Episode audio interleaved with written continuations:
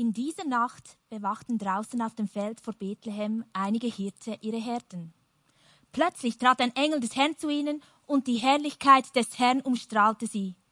Die Hirten erschraken sehr, aber die Engel sagte,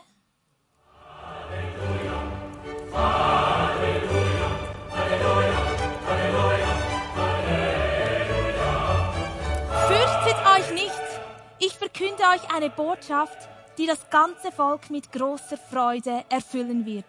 Heute ist für euch in der Stadt, in der schon David geboren wurde, der versprochene Retter zur Welt gekommen. Es ist Christus der Herr, und daran werdet ihr ihn erkennen. Das Kind liegt in Windeln gewickelt in einer Futterkrippe. Auf einmal waren sie von unzähligen Engeln umgeben, die Gott lobten. Ehre sei Gott im Himmel, denn er bringt der Welt Frieden und wendet sich den Menschen in Liebe zu. Nachdem die Engel in den Himmel zurückkehrten, gekehrt waren, beschlossen die Hirten, Komm, wir gehen nach Bethlehem, wir wollen sehen, was dort geschehen ist und was der Herr uns verkünden ließ.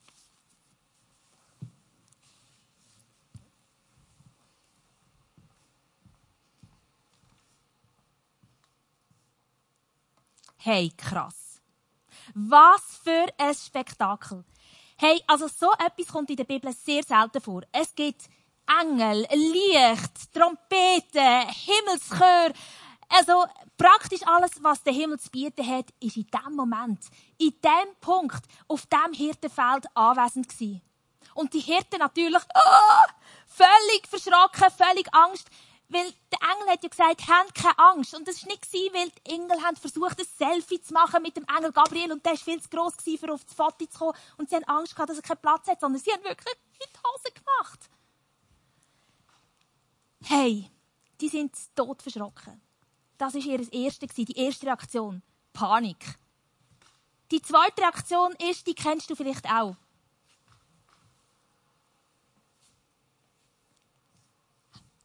Gilt das, was da los ist, denn wirklich mehr?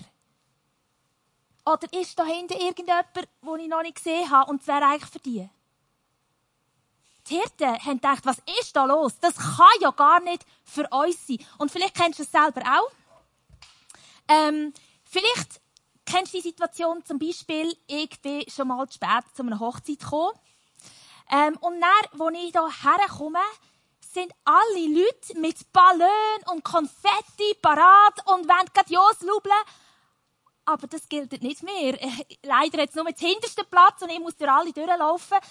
Aber all die Ballon und so gilt einfach gleich nicht mehr. Sondern ein Brutpaar, das jetzt gerade kommt. Oder du kommst, äh, bei uns heisst, die Nachbarin heisst auch Gerber, ich heisse Gerber. Und manchmal steht der Pöstler mit einem riesen Zalando-Pack vor meinen Türen und wenn ich auftue, dann fange ich nicht an zu jubeln. Weil ich weiss, das ist nicht für mich. Oder, ja, das ist jetzt bei mir schon ein bisschen länger her, aber vielleicht kennst es du. Die Schwarm läuft dir entgegen in einer fernsehreifen Szene, lacht dir an und du denkst, ist das jetzt für mich? Und genau so haben sich die, Engel, äh, die Hirten gefühlt. Ist das das Riesenspektakel mit diesen Engeln? Ist das wirklich für mich? Und wenn wir wissen, warum, dann verstehen wir auch, warum die Hirten so reagiert haben. Und Klausus, sag uns doch, warum haben die Hirten so reagiert? Warum haben sie nicht daran geglaubt, dass das für sie sein könnte? Mache ich gerne, Sarah. Ja, gell, warum haben die Hirten kaum daran glauben dass das, was jetzt passiert ist, ihnen gut hat? Und dann müssen wir ein bisschen den ganzen Kontext verstehen, der damals geherrscht hat. Und zwar lesen wir im Lukas 2, 1 folgender Vers. In dieser Zeit befahl Kaiser Augustus alle Bewohner des römischen Reiches in Steuerlisten einzutragen. Du musst wissen, der Lukas ist ein Arzt der ist mega genau gewesen, wenn er das Evangelium aufgeschrieben hat und mit dem Hinweis hat er uns sagen, hey, schau, es hat einen Kaiser gegeben, es hat ein römisches Reich gegeben und unter dem Einfluss sind damals der ganze Mittelmeerraum ist damals unter dem, unter dem ganzen Einfluss der Römer gestanden. Es hat eine römische Herrschaft gegeben und die haben die Völker, die sie erobert haben, natürlich unterdrückt. Und das hat durch das Volk damals, die Juden, hat es auch genau so betroffen. Sie hat das Land besetzt Bürger sind in dem Moment unfrei gewesen. Und das Römische Reich ist das grösste Reich von damals, was es gegeben hat. Und, ähm, es ist so ein, ein Weltreich gewesen. Man hat, wo man können hergehen, sind einfach immer und überall die römischen, die Römer gewesen. Also eine Herrschaft von dem römischen krassen Reich. Der Kaiser Augustus, Augustus ist einfach ein Titel gewesen, der ihn mal beschreibt. Als Kaiser, aber noch viel mehr. Er hat sich auch als Gottheit gesehen. Der Titel Augustus, der nämlich bedeutet, so ein Ehrentitel gewesen, der Erhabene oder der Anbetungswürdige. Ah, du merkst, aha, das war nicht nur ein Kaiser gewesen, sondern er hat sich auch als Gott gesehen und so hat er auch regiert.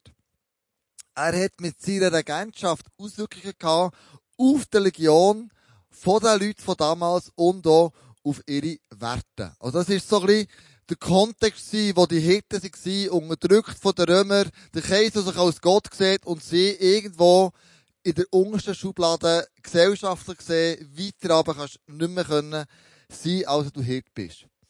Damals hat es auch einen krassen Existenzdruck gegeben, und zwar jetzt hohe Abgaben gegeben. Man hat ausgerechnet, dass man, man müsse Steuern am Kaiser abgeben, ist es rund 90 äh, Tageslöhne gewesen. Also die haben im Tag geschafft, die Tageslöhne gehabt. Und nur die Steuern für einen Kaiser sind 90 Tage. Hat das schon mal gekostet, dem die Steuern können zahlen. Dann ist er natürlich auch noch die örtlichen Steuereinnehmer und Steuertypen. Herodes ist einer von denen gewesen, die Steuereinnehmer. Und die haben noch einisch 90 Tage müssen für die lokalen Steuern schaffen. Das heisst, 180 Tage, mit anderen Worten, 50 Prozent von ihrem Einkommen, das sie verdient haben, ist gerade weggegangen an die Steuern. Egal, ob du reich bist, ob du arm bist, 50 Prozent hast du einfach müssen weggehen. Und wir können gut vorstellen, für den Hirten damals ist es nicht einfach so eine, eine friedvolle, kuschelige Nacht gewesen, sondern sie haben unter enormen Existenzdruck gelebt. Wer sind denn die Hirten gewesen? Es waren grundsätzlich keine religiösen Menschen gewesen. Sie haben zwar die Geschichte von, dass Jesus mal wie kommt, der Verheißungsmessias, das haben sie alles zusammen kennt. Die Geschichte über den Gott von Israel haben sie natürlich auch mit überkommen, aber eigentlich haben sie mit der Religionsausübung nichts zu tun gehabt. Weil diese Sachen sind in der Stadt passiert, im Tempel. Dort haben sich die Leute getroffen, aber nicht auf dem Feld aussen. Also, wir können sagen, sie haben zwar etwas mitbekommen, aber sie hat das überhaupt nicht berührt. In keiner Art und Weise die religiösen Feste, die religiösen Gebrüche, die religiösen Machenschaften, die es damals gegeben hat. Sie, man kann zusammenfassen, sie, sie haben keine Power gehabt, irgendetwas zu verändern, sie waren unterdrückt gewesen. Sie waren keine religiösen Menschen und sie hatten keinen besonderen Draht gehabt nach oben. Einfache Menschen, die nichts vorzuweisen hatten, die nichts bewegen können. Und sie hatten keine Hoffnung gehabt, dass sich irgendetwas verändern würde.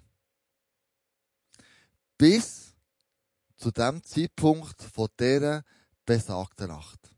Sarah, nimm doch uns weiter mit dich. Hey, schau, bei denen, was der Klaus euch jetzt erzählt hat, ist es klar, dass die Hirten zuerst mal über ihre Schulter geschaut haben, um zu schauen, ob da vielleicht irgendein König oder Priester hinter ihnen steht, wo die Message gelten könnte. Aber nein, sie hat wirklich ihnen geholfen. Und schauen wir doch kurz an, was ist denn das, was ihnen mitteilt worden ist? Sagt es durch Wort oder auch durch Special Effects? Auf der einen Seite war eine Message von den Engeln. Die Engel haben gesagt, euch ist heute der Retter geboren. Der Retter, der Helfer, der Erlöser, der ist heute für euch, für euch geboren. Und obwohl die Hirten ja nicht besonders religiöse Menschen waren, haben sie doch das Wort, das Keyword Retter kennt. Und sie haben gewusst, das, was heute passiert, das ist nicht einfach irgendwie eine nette Info oder irgendwie, ja, morgen ist dann wieder alles normal, sondern das bedeutet einen Wendepunkt in der Geschichte von ihrem Volk, aber auch in ihrer persönlichen Geschichte. Sie gewusst, zusammen mit dem Retter kommt Hoffnung, kommt ein Licht am Schluss von ihrem Tunnel. Sie hat gewusst, Retter bedeutet Hoffnung. Dann ist das ganze Licht gekommen, nicht nur ein Kerzchen oder ein Feuer, sondern es ist so hell geworden, dass es tageshell ist geworden, dass man gesehen hat wie am Tag. Und diesen Hirten ist bewusst worden, Gott, die Veränderung, die bringt nicht nur eine leichte Hoffnung. Es bedeutet nicht, dass Jesus ihr Leben vielleicht jetzt, ab jetzt ein bisschen besser wird machen sondern er bringt Licht in die Dunkelheit, wo sie sich persönlich, aber auch als ganzes Volk drin bewegt haben. Und dann kommen die Engel. Ich meine, unter Engel verstehen wir ja meistens die süßen, nackten, herzigen Engel mit Musikinstrumenten zwischen Wolken, wie zum Beispiel das. Aber du musst wissen, um so Engel ist es dort überhaupt nicht gegangen. Das sind keine herzigen Engel sondern das ist mächtige, krasse Engel Das ist das ganze Himmelsheer, sagt man. Also das heisst, jeder Engel, der es im Himmel gibt, ist in diesem Moment an diesem Ort gewesen. Und das hat bedeutet, hey, da ist eine Macht am Werk, wo krass ist, wo kräftig ist, wo machtvoll ist, wo größer ist als all die Mächte, wo im Moment auf dieser Erde, im Umfeld von diesen Hirten, in ihrem Leben, in ihrem Land haben gewirkt. Grösser als das grosse römische Reich. Eine Kraft, die mächtiger ist als alles, was wir auf dieser Welt kennen. Und dann sind noch da die Hirten. Ja, die sind vielleicht nicht so Spezialeffekt gewesen, wie jetzt das vorher. Die haben sich auch nicht so gefühlt, dass sie ganz einfache Menschen waren, wie wir schon gehört haben vom ähm, Kleusel. Sie sind aber die Empfänger gewesen. Sie sind Empfänger und es ist gleich noch recht speziell und wir werden gleich noch anschauen, hey, warum?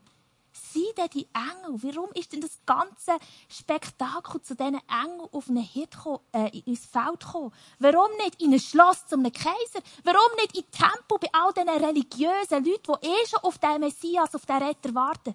Warum ist, äh, ist das zu diesen, Engel, äh, zu diesen Hirten gekommen? Und Klausel, erzähl uns, das hat nämlich einen Grund. Genau, du hast es sehr gut ausgeführt, Sarah. Warum, warum, um, warum ausgerechnet zu den Hirten? Ich glaube, der Punkt ist, das ist der tiefste Kern, wo hier widerspiegelt wird. Nämlich, für wer der Retter wirklich ist gekommen. Es sind nicht für die religiösen Menschen gewesen. Es sind nicht nur für die Mächtigen gewesen, oder für die Guten, sondern weg der Hirten sagt uns die Botschaft, es ist für jeder Mann und jede Frau gekommen. Botschaft ist zu den Geringsten gekommen. Das heisst, für uns alle zusammen, unabhängig vom Stand, von der Leistung oder von meinem Verhalten. Weil die Botschaft zu den Hitten ist gegangen, heisst, dass sie ist für alle Menschen gekommen. Alle für dich und auch für mich. Weihnachten ist also für jeden Mann, für jede Frau, für jedes Kind, für jeden Teenager, für jede Hautfarbe, für jede Person, egal wo du bist, auf dem Kontinent Erde, ist Weihnachten gekommen. Das heisst, warum Gott zu den Hitten ist gegangen. Wo er gesagt hat, schau, ich komme zu euch und das bedeutet, es ist für alle zugänglich. Und jetzt höre ich immer wieder so Leute, die doch so einen Hirtenmoment, den wir uns wünschen würden, so einen Hirtenmoment erleben, dass Gott zu ihnen kommt. Wenn ich mit ihnen rede, sagen sie dann oft, ja, aber Klaus, du weisst, Weihnachten, Herr Gott, du Jesus, das ist nicht für mich. Weil, weil ich bin ja nicht so religiös. Und dann denke ich aber, ja, drum. Die hätten es ja nicht religiös gewesen, aber drum sind sie ja, kommt der Gott genau zu dir, wegen dessen. Oder Leute sagen, ja, weisst, ah, das, das ganze Glauben und die Thematik mit Gott und, und, und, und, und das Leben mit ihm, ich lebe nicht so moralische Werte, wo man vielleicht sollte. Ich bin nicht so nach einem moralischen Verhalten orientiert. Ähm, also weißt du, das ist auch nichts für mich. Und dann denke ich, ja, die Hirten sind auch keine moralischen Vorzeigemodell gewesen. Und trotzdem ist Gott zu ihnen gekommen. Und meine Frage für dich heute wäre, was macht dich so zu einem Hirt? Was macht dich zu einem Mensch, denn Gott genau dir auch möchte begegnen, egal wie deine Umstände sind, egal was du fühlst, egal was du lebst. Was macht dich zu einem guten Hirt? Sarah, nimm es doch da mit dich. Ja, was macht dich zu einer Person, wo genau so der Himmel wird zu ihm kommen, genauso wie es bei den Hirten auf dem Feld war. Was macht dich zu einem Hirt? Und vielleicht bist du eine von diesen Personen, die der Klaus schon davon hat geredet. Eine, die sagt, du, ich bin nicht so religiös, nicht so kirchlich oder christlich. Das mit diesen Weihnachten, die Message, die sagt mir jetzt nicht so viel. Oder vielleicht bist du auch jemand, der sagt, mir sagt die Geschichte auch nicht so viel. Ich habe die zwar schon gefühlt, die 10.000 Mal gehört, aber irgendwie prallt die Geschichte immer wieder an dir Herz ab. Und sie berührt dich nicht oder eben nicht mehr. Ich glaube, genau in diesen Momenten bist du der Hirt. Und schau, wenn die Weihnachtsgeschichte für dein Leben keine persönliche Relevanz hat, dann glaube ich, ist das ganze Zeug um Weihnachten sinnlos. Wenn Weihnachten nicht dein Herz ganz persönlich berührt, dann machen all die Dekos und die Lichter und alles um mich drumherum gar nicht so Sinn. Weil Weihnachten ist da, nicht für eine schöne Geschichte sein, sondern auch für dich können ein Wendepunkt in deinem Leben sein. Schau, die Engel laden die Hirten nicht ein, für Zeugen zu sein, für ein grossartiges Ereignis in unserer Weltgeschichte. Sie laden sie nicht ein, um zu sagen, hey, da war jemand dabei und kann davon erzählen.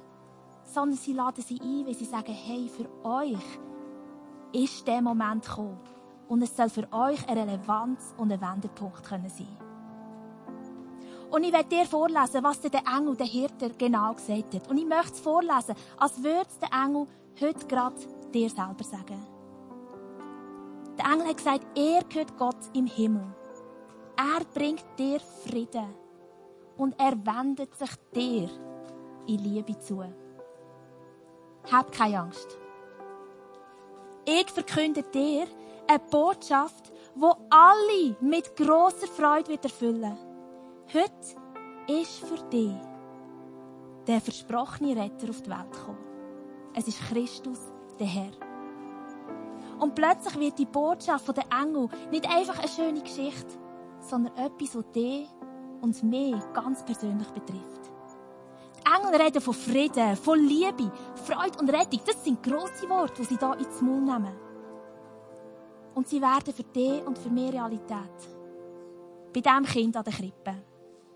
Schau, Jesus hat mal eines über sich gesagt, ich bin gekommen, um zu suchen und finden und zu retten, die, die verloren sind. Er ist gekommen für die, die sagen, hey, ich bin jemand, ich habe das Leben nicht im Griff. Er ist nicht für die gekommen, die sagen, du, bei mir läuft alles durch Butter, ich brauche niemanden, der mir hilft. Er ist auch nicht gekommen für die, die gesagt haben, ich gehöre zu den Guten, ich gehöre zu den Unfehlbaren. Sondern er ist gekommen für die, die wissen, bei mir ist nicht alles Gold, das glänzt.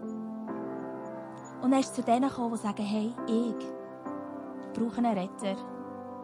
Und ich will mich finden. Schau, die Frage von Weihnachten und die Frage vom heutigen Tag und von dieser Message ist, willst du dich finden? Willst du dich finden, so wie sich die Hirten haben finden? Weil sie haben nämlich sie auf ihre Füße gegangen, nachdem der Engel ihnen die Botschaft gegeben und sind losgegangen, die Krippe zu suchen. Weil sie wussten, äh, ich glaube, aus zwei Gründen. Erstens, weil sie gewundert waren. Und zweitens, weil die Botschaft den Engel in ihrem Herzen hat Hoffnung ausgelöst. Und ich glaube, an dieser Krippe haben sie ihren Wendepunkt erlebt. Und schau, ich werde dir aus meinem Leben erzählen. Ich bin letzte Woche selber ganz persönlich bei mir daheim an die Krippe gegangen. In meinem Herz hat so viel Unruhe und Angst. Und ich bin an die Krippe gegangen und habe gesagt, Jesus, Du sagst, du bist der Retter. Du sagst, du gibst Frieden, Liebe und Hoffnung und Rettung. Ich glaube an das. Ich glaube, dass du Menschen so begegnest. Du hast den Hirten so begegnet. Ich kenne ganz viele Menschen, wo du so bist begegnet. Aber heute, in meiner Not, die ich jetzt ganz persönlich habe, bist du auch das für mich. Jetzt gerade. Bist du für mich der Retter? Bist du der, der mir Hoffnung und Liebe und den Frieden gibt? Den ich jetzt gerade so dringend brauche. Und manchmal fällt es mir einfach, etwas in die Hand zu nehmen, das mir hilft in meinem Glauben. Und darum bin ich hergegangen und habe so ein Holzscheit genommen. Und vielleicht kannst du jetzt gerade bei dir, wenn du merkst, in deinem Herzen sieht es ähnlich aus, etwas nehmen aus Holz und dich an dem heben. Und ich hatte das Holzscheit wirklich so bei mir gehabt und habe das Holzscheit so gehabt. Und es hat mich daran erinnert, das Kind hier in dieser Holzkrippe, das Kind, das im Holz liegt, ist auch der Mann, der am Holz hängt und der gesagt hat, ich bin gekommen, zum zu suchen, zum zu finden und zum retten. Und in diesem Moment habe ich mehr von diesem Jesus finden und von ihm helfen in dieser Situation. Und schau, wenn du das bist, der sagst, hey, ich brauche heute auch so einen Shit in meiner Hand. Etwas, wo mir den Glauben stärkt, dass das heute für dich oder für mich persönlich und ganz real kann werden kann. Dann werde ich zusammen mit dir das Gebet beten, das ich letzte Woche gebetet. Du darfst die Augen schließen oder machen, was auch immer, dein Holz heben und sagen, Jesus, ich bin da und ich brauche deine Rettung. Ich merke, dass ich selber nicht schaffe und nicht selber im Griff habe, dass bei mir nicht alles Gold ist, was glänzt. Aber jemand, wo, wo ich brauche, wo mir rettet, wo mir Hoffnung gibt, wo mir Liebe gibt und wo mir Freude gibt in dieser Situation, wo ich bin. Jesus, ich nehme wirklich dein Holz oder das Holz in meine Hände. Und ich glaube, dass an diesem Punkt der Krippe und an diesem Punkt vom Kreuz du in meinem Leben wirklich einen Unterschied machst. Du in dieser Situation, wo ich bin, einen Unterschied machst. Dass du mir rettest, dass du mir begegnest. Und dass ich da, jetzt, in diesem Moment, einen Wendepunkt erleben kann. Mit dir zusammen.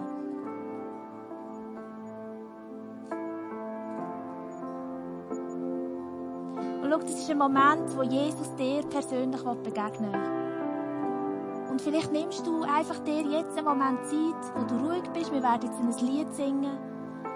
Und wo du einfach seinen Frieden, seine Liebe, seine Freude und seine Rettung in deinem Herz lässt, Raum einnehmen.